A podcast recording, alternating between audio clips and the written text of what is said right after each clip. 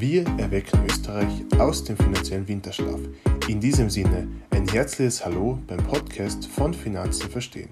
Heute wieder mit mir, dem Philipp. Schön, dass du wieder zuhörst. Viel Spaß in den kommenden Minuten. Hallo und herzlich willkommen zu einer weiteren Podcast-Folge hier auf dem Kanal von Finanzen verstehen, deiner Nummer 1 für Finanzbildung in und aus Österreich. Im heutigen Podcast möchte ich das Thema Finanzbildung in jungen Jahren fokussieren. Das heißt, ich persönlich finde es wichtig, dass man seinen Kindern gewisse Finanzbasics mitgibt, um ihnen den Einstieg ins jugendliche bzw. ins junge Erwachsenenalter zu erleichtern. Natürlich muss man dieses Finanzwissen altersgerecht aufbereiten und das kann man durch spielend Lernen schaffen. Eins vorweg, dieser Podcast soll natürlich nicht irgendwelche Erziehungstipps geben. Ich selbst habe keine Kinder. Ich finde aber dieses Thema Finanzbildung in jungen Jahren als relativ wichtig, denn Kinder lernen viel von den Eltern und ich sehe auch die Eltern in der Verantwortung, dass sie den Kindern den Start ins Erwachsenenleben so einfach wie möglich gestalten. Jeder Erwachsene, wenn er heute zurückdenkt, weiß, dass er einige Fehler gemacht hat. Die möchte natürlich nicht, dass die Kinder die gleichen Fehler machen. Daher ist genauso das Thema Finanzbildung wichtig. Also angefangen sollte einmal werden, den Umgang mit Geld zu lernen. Das heißt, was ist Geld? Das kann man angreifen, also solange es Bargeld noch gibt. In Österreich hoffentlich bleibt es ja noch länger. Das ist sicher für die Kinder leichter zu verstehen. Das heißt, den Umgang mit dem eigenen Geld lernen, um vielleicht nicht in verschiedene Konsumfallen zu tappen wie zum Beispiel Kredite fürs neue Smartphone aufnehmen oder andere sinnlose Ausgaben in Form von Zigaretten oder anderen Sachen. Ich weiß, das Rauchen ist eine Sucht, aber prinzipiell vielleicht kann man den Kindern ja beibringen, dass das auch eine ziemlich teure Sucht ist, die nicht lebensnotwendig ist. Dieses gesamte Basiswissen, das man den Kindern vermittelt, bis zum Erwachsenenalter soll natürlich dazu beitragen, dass dein Kind natürlich besser in das Erwachsenenalter starten kann oder das Erwachsenenleben starten kann. Denn dadurch stärkst du das finanzielle Selbstbewusstsein deines Kindes und verhinderst, dass dein Kind vielleicht die gleichen Fehlentscheidungen trifft wie du. Natürlich sind Fehler wichtig, man lernt aus Fehlern, aber gewisse Fehler muss das Kind nicht machen. Wenn du dem Kind das Wissen nicht vermitteln kannst oder nicht vermittelst, dann muss es leider viel glauben. Das heißt, es ist viel anfälliger für irgendwelche Produkte, die irgendjemand ihr, ihr oder ihm verkaufen will, wo eigentlich das, der Fokus nicht auf dem Kunden liegt, sondern auf dem Herausgeber selbst oder auf den Provisionen oder was auch immer. Das Kind muss sich dann in Eigenregie selbst um die Finanzbildung kümmern oder es interessiert es bis zu einem gewissen Zeitpunkt nicht und dann ist es zu spät oder dann wird es noch viel schwieriger. Wo beginnt die Finanzbildung der Kinder? Nicht in den Schulen, also nicht bei den Lehrern, nicht in den Hochschulen oder den Universitäten, sondern bei dir oder bei euch als Eltern. Viele Eltern beginnen jedoch erst spät, ihren Kindern den Umgang mit Geld näher zu bringen. Oftmals erst im Alter von 10 Jahren oder darüber. Da gibt es gewisse Studien, die das herausgefunden haben. Es würde jedoch bereits ab dem Vorschulalter Sinn ergeben, denn in den jungen Jahren lernt der Mensch am meisten oder das Kind um einem Kind im Vorschulalter eben bereits notwendiges, auf sich aufbauendes Wissen beizubringen, könnte die Devise natürlich lauten, spielend lernen. Denn Kinder lernen viel durch diverse Spiele. Es liegt ja natürlich auf der Hand, das habe ich vorher schon besprochen, dass man einem fünfjährigen Kind nicht das gleiche lernen oder erzählen kann wie einem zehnjährigen oder 15-jährigen. Aber es gibt verschiedene Punkte, wie man anfangen kann, also gewisse Tipps. Kinder lernen ja durch Begreifen. Kinder wollen ja alles anfassen, um so zu lernen. Wie fühlt sich das an? Was ist das? Das kann ich angreifen, das verstehe ich.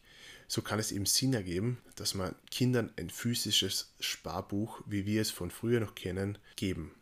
Ich weiß nicht, in welcher Form das heute noch möglich ist, wahrscheinlich eh nicht mehr, aber irgendwas in diese Richtung. Oder einfach das Sparschwein, das mit Münzen und Geldscheinen gefüllt wird. So können Sie eben leichter verstehen, welchen Wert dieses ominöse Geld für Sie hat. Um dies zu vertiefen, kann das Sparbuch bzw. das Sparschwein wieder entleert werden und die Münzen können gezählt und die Scheine können gezählt werden. So bekommen Sie ein bisschen einen Bezug, was ist viel, was ist wenig. Kinder lieben ja auch Bilder oder auch Prospekte von Spielzeugen, Geschäften oder anderen optisch ansprechenden Blättern. Wenn ein Kind ein solches Prospekt vor sich hat, kann versucht werden, mit dem Kind Ziele zu setzen und dem Kind im gleichen Atemzug die Frage stellen, will ich das jetzt oder brauche ich das jetzt? Und so kann man das beibringen. Beispielsweise da ist ein eine Tony-Box jetzt als Beispiel, wobei das sind zu kleine Kinder vielleicht, aber eine Playstation. Du kannst mit dem Kind vergleichen, schau, so und so viel hast du in deinem Sparschwein, so und so viel kostet das. Brauchst du das jetzt oder willst du das jetzt nur? Das ist vielleicht eine interessante Herangehensweise. Das Ersparte vom Kind immer wieder zählen, um die Differenz zum Sparziel, also jetzt zum Beispiel zum Spielzeug, zu ermitteln.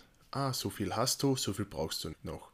Dadurch kann dem Kind schon vermittelt werden, dass du noch, dass es noch sehr viel für, diese, für dieses Produkt braucht und ob es nicht sinnvoller wäre, es vielleicht anderweitig zu verwenden. Natürlich darf man seine Kinder auch nicht ohne Spielsachen aufwachsen, das ist eh klar. Aber vielleicht ist es ab und zu ganz gut, dass man das Spielzeug nicht direkt kauft, sondern das Kind sich selbst das erkauft bzw. erarbeitet oder einfach erspart und einfach so lernt, ob es nicht doch sinnvoller wäre, das Geld woanders zu investieren oder anders zu, was anderes zu kaufen. Es geht halt eher viel mehr darum, dass man dem Kind lernt, dass nicht alles auf der Welt ohne ein Zutun zu bekommen ist und es halt manchmal sinnvoll ist abzuwägen, ob es jetzt gebraucht wird oder nicht. Natürlich ist das ein Lernprozess und das ist vielleicht etwas hart formuliert, aber ich denke, es ist trotzdem lehrreich für das Kind, wenn man das so früh wie möglich lernen kann. Wenn, wenn einem Kind alles gekauft oder alles geschenkt wird, was, was es gerne hätte oder gerne will, dann verliert es ein bisschen den Bezug zum Geld beziehungsweise was eigentlich notwendig ist, um das zu kaufen, dass der Vater, die Mutter viele Stunden für, das, für die Playstation arbeiten gehen müssen, damit das Kind das dann haben kann. Vielleicht ist es mit dem ein bisschen leichter. Natürlich sollte man dem Kind ein gewisses Taschengeld geben. Natürlich ist das aufzuwiegen. Vielleicht macht es aber mehr Sinn, dass das Kind irgendwelche Bücher liest und sich so weiterbildet. Und ja, wie gesagt, ein sensibles Thema. Vielleicht hilft aber der ein oder andere Tipp. Ich habe vor kurzem mit meiner Mutter gesprochen und die hat zu mir gesagt, sie kann sich an eine Szene aus unserer Kindheit noch gut erinnern. Ich war mit ihr als Kind einkaufen und sie hatte aber kein Bargeld bei sich. Und ich habe dann gesagt, Mama, zahl doch einfach mit der Karte, dann kostet es eh nichts. Und genau das ist es. Dieser bargeldlose Zahlvorgang ist vielleicht für Kinder nicht so greifbar wie das, das optische Geld, also dieses Schein hingeben und Geld zurückbekommen.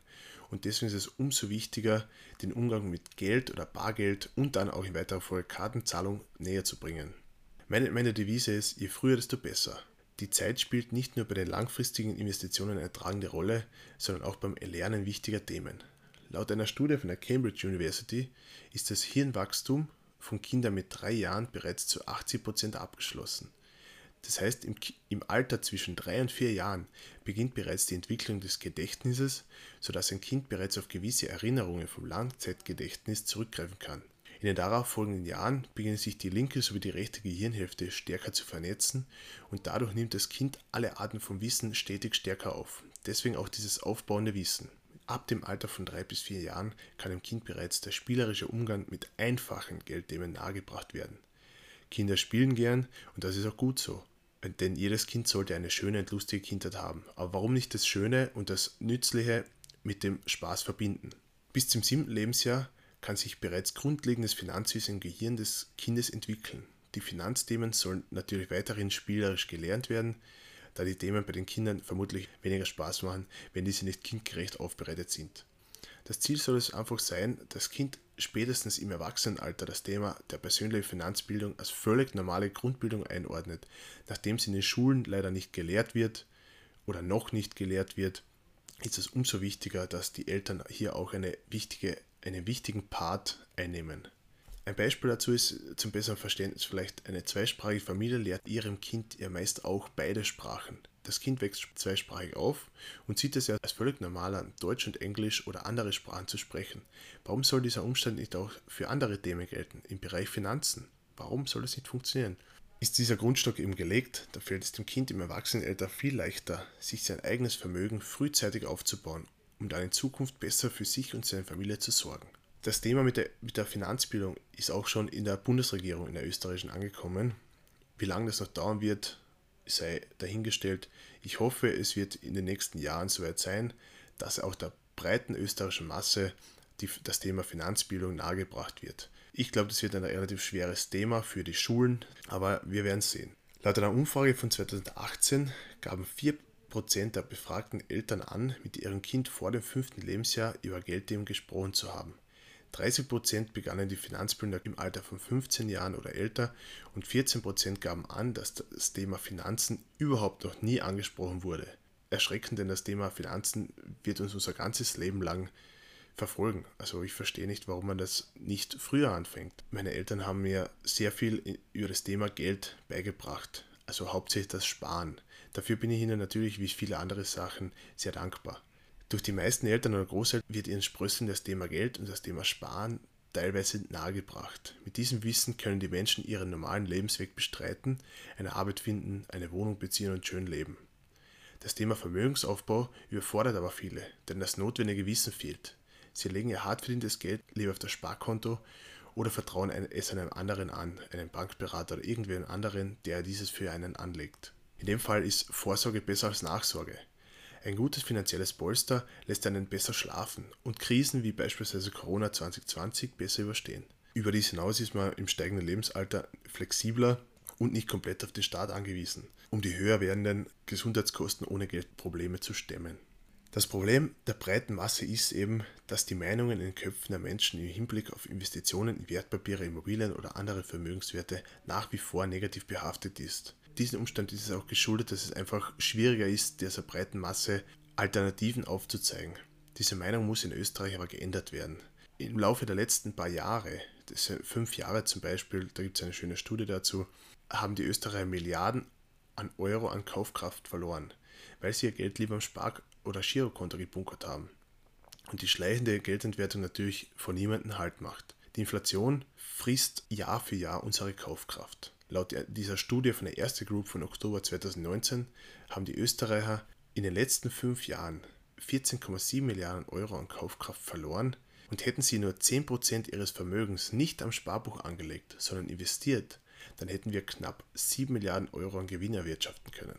Wahnsinnszahlen, aber das ist halt das Problem, wenn man nur, wenn man fast 41 Prozent des österreichischen Vermögens auf dem Sparbuch hat, das sind übrigens Zahlen vom Quartal 2 von 2021 von der österreichischen Nationalbank. Wichtig wäre es, dass die Österreicher sich ein bisschen von dem Sparbuchgedanken lösen. Ja, Sparbuch als Notgroschen, aber das andere Geld soll nicht verrotten.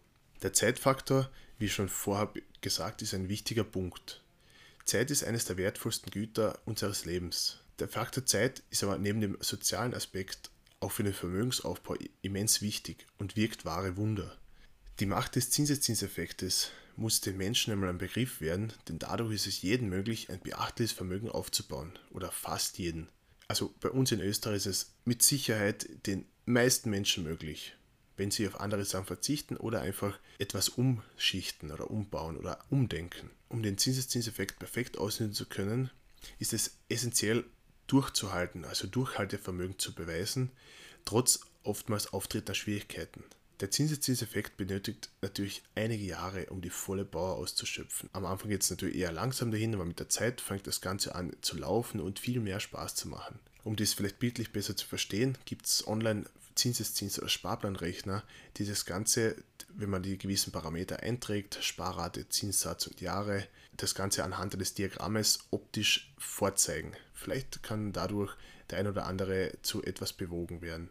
Also meiner Meinung nach ist es nie zu früh, Finanzbildung seinen Kindern beizubringen, um den Nachwuchs eben einen erleichterten und erfolgreichen Start ins eigenständige Leben. Ich weiß, wenn das Kind noch klein ist, wenn es noch ein Baby ist, dann denkt man vielleicht nicht an die Zukunft bzw. nicht an die, an die Eigenständigkeit, an das eigene Leben des Kindes.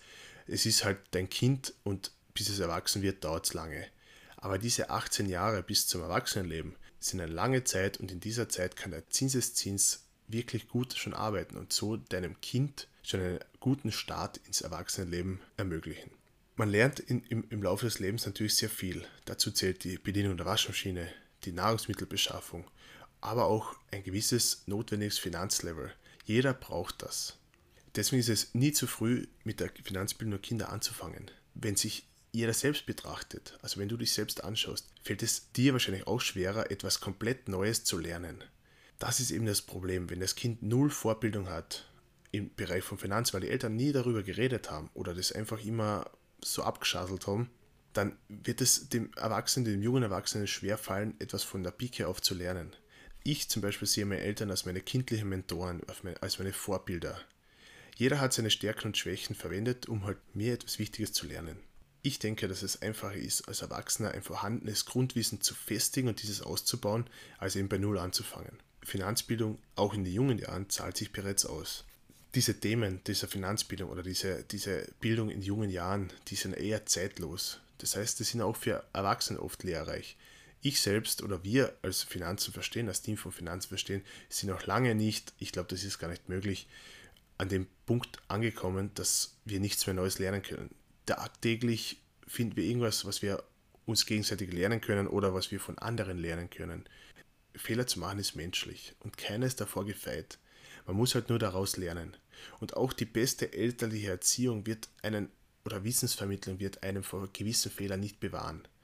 Dennoch ist es wichtig, dass die Eltern ihren Kindern so viel wie möglich mitgeben, damit sie in Zukunft sich dann im Erwachsenenalter leichter tun und gewisse Fehler nicht begehen, die ich beispielsweise selber gemacht habe. Das heißt, bei mir wäre einer der Fehler, erst mit 26 Jahren angefangen haben zu investieren und zuvor einfach nur herumgespielt haben mit Geld oder einfach das Geld ausgegeben haben oder einfach nur alles aufs Sparbuch gelegt haben. Das wäre einer der Fehler, die ich auf jeden Fall meinem Kind helfen würde zu vermeiden. Ja, wir sind wieder am Ende des Podcasts. Ich hoffe, ich konnte euch ein bisschen was mitgeben, ein bisschen einen Einblick geben. Es ist eine relativ lange Folge jetzt geworden. Ich hoffe, ihr habt es genossen. Ich wünsche euch einen schönen Abend. Und wie ihr wisst, die beste Zeit, um mit dem Investieren zu beginnen, ist genau jetzt. In diesem Sinne wünsche ich euch alles Gute. Tschüss.